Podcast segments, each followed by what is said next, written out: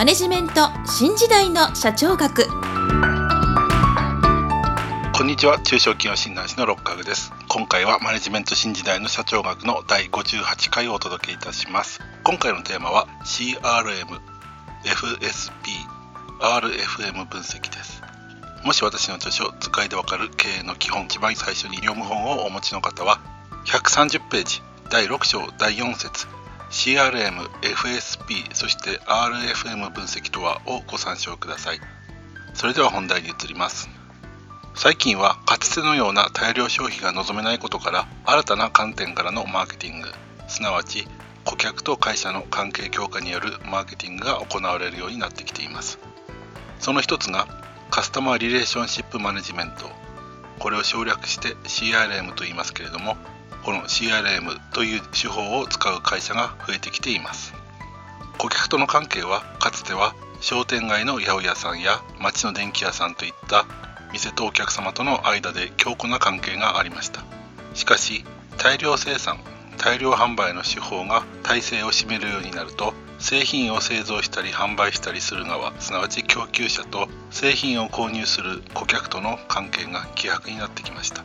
その一方で供給者の競争が激しくなるにつれ単に製品の良さ価格の安さなどでは優位に立つことが難しくなってきました。そこでその状況を打開するために顧客との関係構築に再び視点が注がれるようになりそれを実現する手法として CRM を取り入れる会社が増えてきたということです。CRM に基づくマーケティングで代表的なものは航空会社のマイレージサービスです。これはかつて行ってきたどの顧客にも一律のサービスを提供するということを行わず利用頻度の高い顧客に手厚いサービスを提供し自社への忠誠度すなわち顧客ロイヤルティの高い顧客を増やそうとする手段です。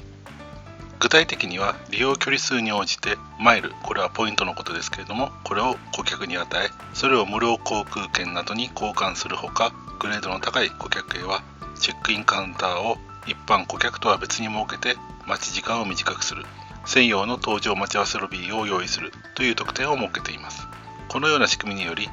顧客が受けるサービスの質と会社の利益が共に向上するという状況を狙うものです。今ご説明しましたマイレージサービスはフリークエントショッパーズプログラムこれを省略して FSP と言いますけれどもこの FSP の一つの類型ということができます。フリークエントとは頻繁なという意味で FSP は頻繁な購入者向けの対応計画という意味です。この FSP はマイレージサービス以外にもポイントカードなどでも実践されています。このポイントカードにより何をいつどれくらい何と一緒に購入したかというデータを収集できます。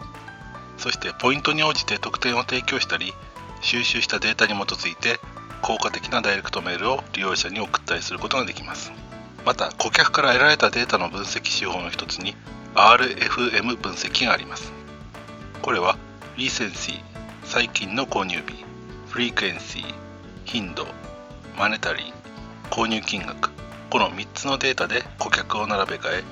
それぞれの特徴で顧客を分けてグループ化しグループごとに効果的なマーケティングを行うということを目的にしています。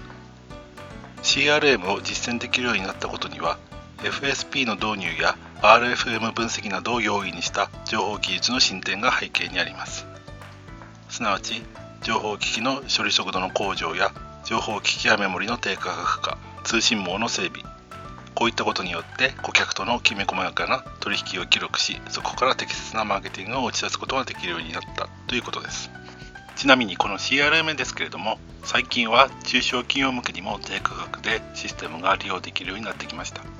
中には月額数万円で利用できるというものもあるようです。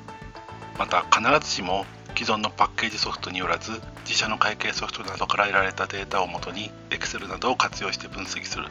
という方法もありますので中小企業の方で CRM を実践したいという方は情報技術に詳しいコンサルタントなどにご相談することをお勧めいたします。それでは今回はここまでといたします。次回はワントゥーワンマーケティングについてご説明する予定です。今週もマネジメント新時代の社長学をお聞きいただきありがとうございました。また来週皆さんのお耳にかかりましょう。